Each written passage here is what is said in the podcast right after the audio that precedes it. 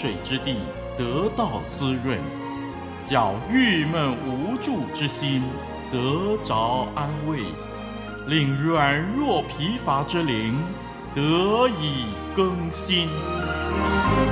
欢迎同来之曲《清泉甘露》。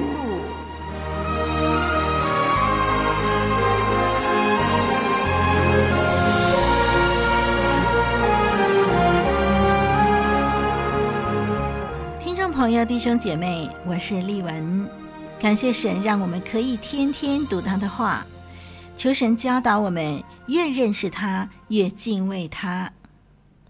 上一集我们看到《创世纪》二十章第一到第七节，有关亚伯拉罕的失败。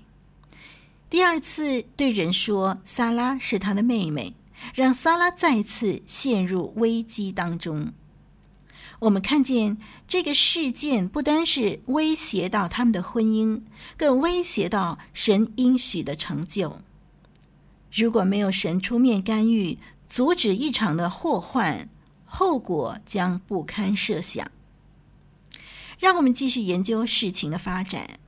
我们一起来读《创世纪》二十章，我们要从第七节开始念到第十八节。《创世纪》二十章第七节开始，一直到十八节。第七节。现在你把这人的妻子归还他，因为他是先知，他要为你祷告，使你存活。你若不归还他，你当知道，你和你所有的人都必要死。亚比米勒清早起来，召了众臣仆来，将这些事都说给他们听，他们都甚惧怕。亚比米勒召了亚伯拉罕来，对他说。你怎么像我这样行呢？我在什么事上得罪了你？你竟使我和我国里的人陷在大罪里。你向我行不当行的事了。亚比米勒又对亚伯拉罕说：“你见了什么才做这事呢？”亚伯拉罕说：“我以为这地方的人总不惧怕神，必为我妻子的缘故杀我。况且她也实在是我的妹子。”她与我是同父异母，后来做了我的妻子。当神叫我离开富家，漂流在外的时候，我对他说：“我们无论走到什么地方，你可以对人说他是我的哥哥，这就是你待我的恩典了。”亚比米勒把牛羊仆婢赐给亚伯拉罕，又把他的妻子撒拉归还他。亚比米勒又说。看呐，我的地都在你面前，你可以随意居住。又对撒拉说：“我给你哥哥一千银子，作为你在何家人面前遮羞的，你就在众人面前没有不是了。”亚伯拉罕祷告神，神就医好了亚比米勒和他的妻子，并他的众女仆，他们便能生育。因耶和华为亚伯拉罕的妻子撒拉的缘故，已经使亚比米勒家中的妇人不能生育。这段的经文最明显的神学主题是生与死的张力。故事的中心点是个警告，称亚比米勒为死人，因为他夺取别人的妻子，如果不把别人的妻子交还，他将必死无疑。由于这样确定性的语气，因此他被称为死人。这个事件的张力，因着亚比米勒发出无辜的恳求，他质问神是不是会杀害一个异人。他自认对这件事情毫不知情，所以他坦然说出自己是手洁心清的。神的解决之道是指示亚伯拉罕为王祈求。使他得以存活。除了论及生与死的神学主题之外，这段经文也很微妙地指出耶和华神掌管生命的能力，因为他使基拉尔的妇女不能生育，接着再使她们怀孕。这里很清楚地表明，生命在神的手中。如果有任何犯罪的事，神能够终止生命或者终止生命的孕育过程。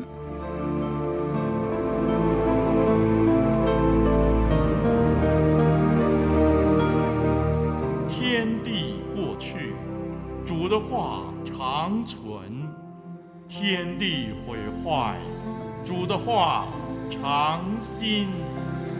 清泉甘露，林立文，真诚陪伴你，同走生命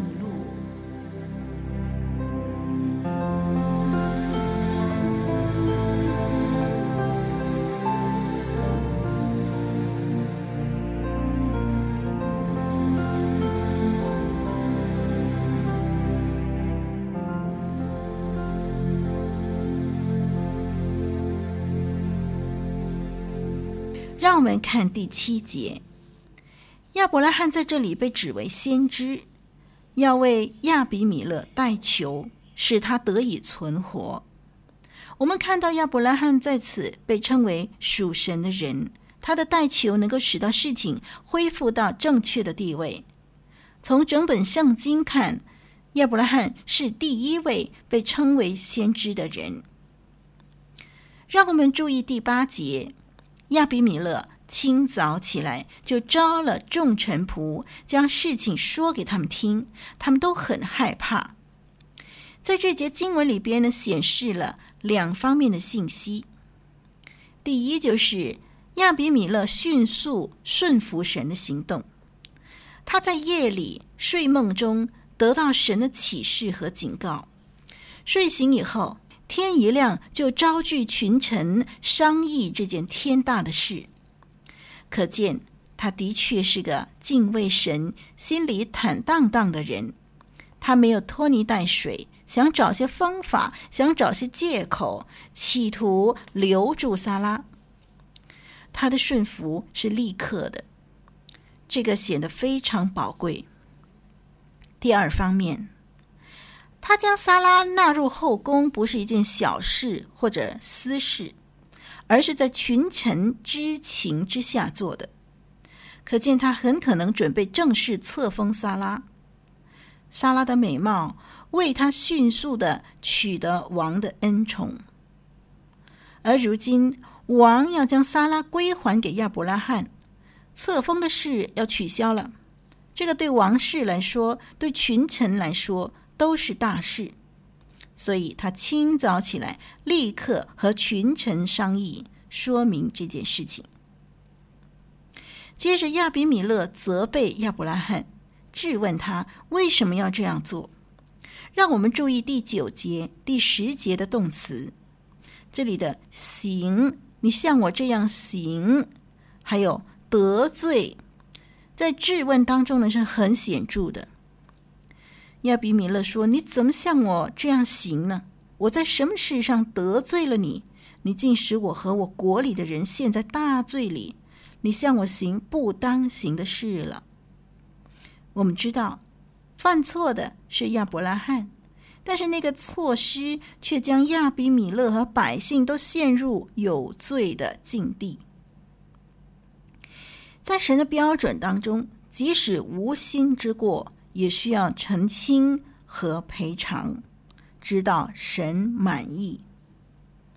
亚比米勒知道他并非明知故犯，但是他的确在死亡边缘呢。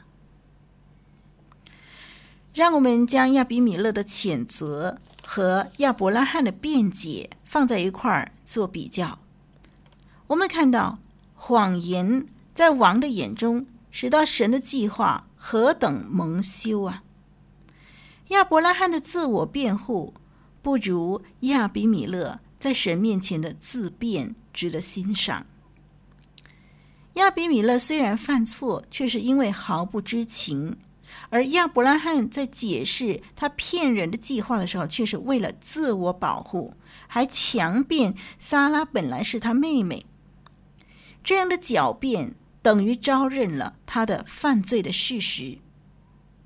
亚伯拉罕和撒拉在婚前的关系是同父异母的兄妹，但是婚后就是夫妻关系了。这个关系不容许他将撒拉让给别人，为了保住性命，因为婚姻是神圣、不容玷污的。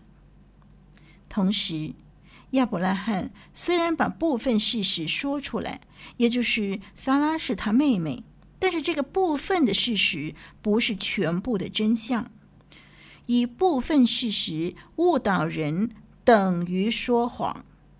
所以，亚伯拉罕无论如何辩解，依然是理亏的。我们看见亚伯拉罕在其他方面的表现是拥有卓越品德的，但是他还是会一时糊涂。他在这件事情上显得特别懦弱。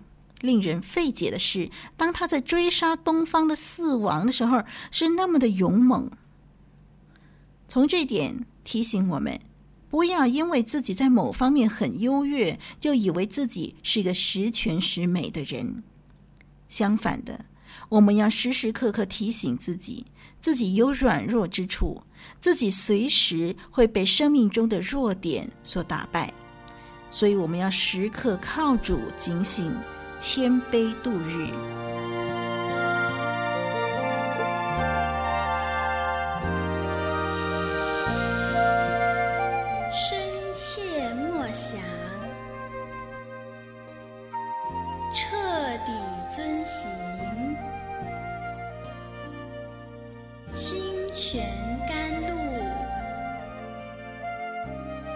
与你同行。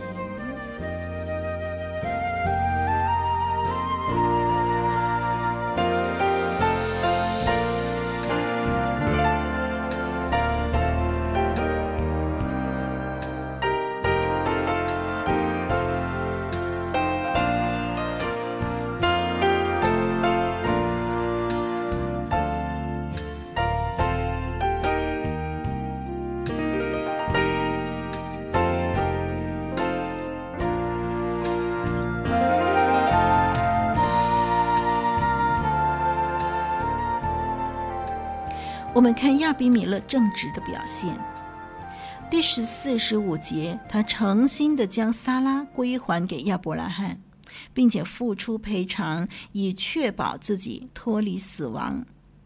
他的赔偿包括了支付亚伯拉罕牛羊和仆婢，并且允许他随意居住，还给了一千银子作为遮羞费。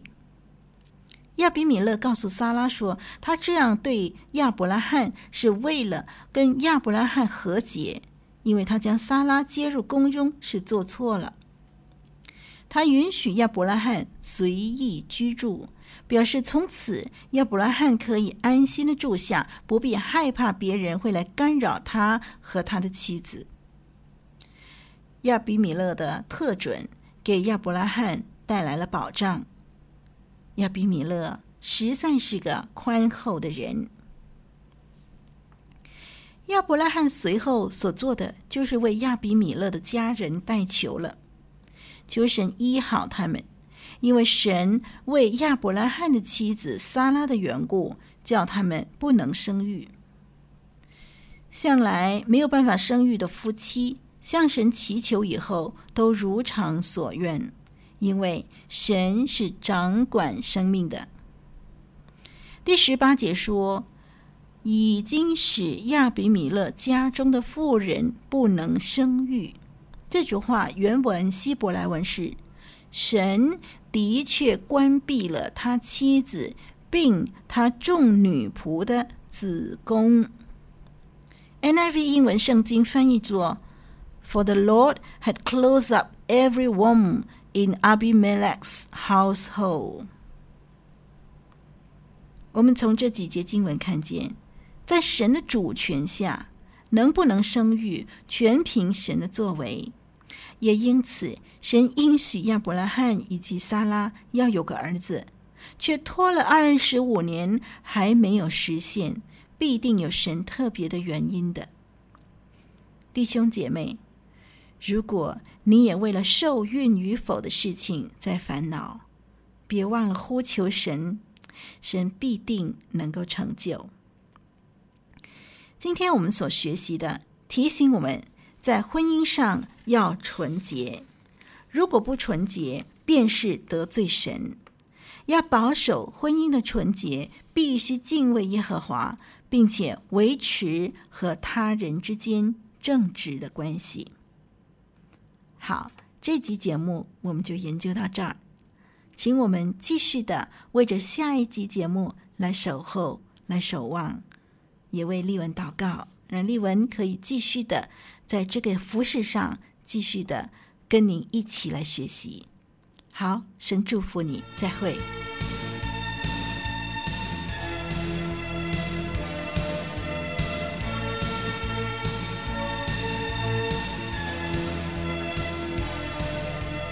以上播出的节目是由活水之声录音室所提供的，欢迎上网收听更多精彩的内容。网址是 www.livingwaterstudio.net，l i v i n g w a t e r s t u d i o. dot n e t。谢谢您的收听，再会。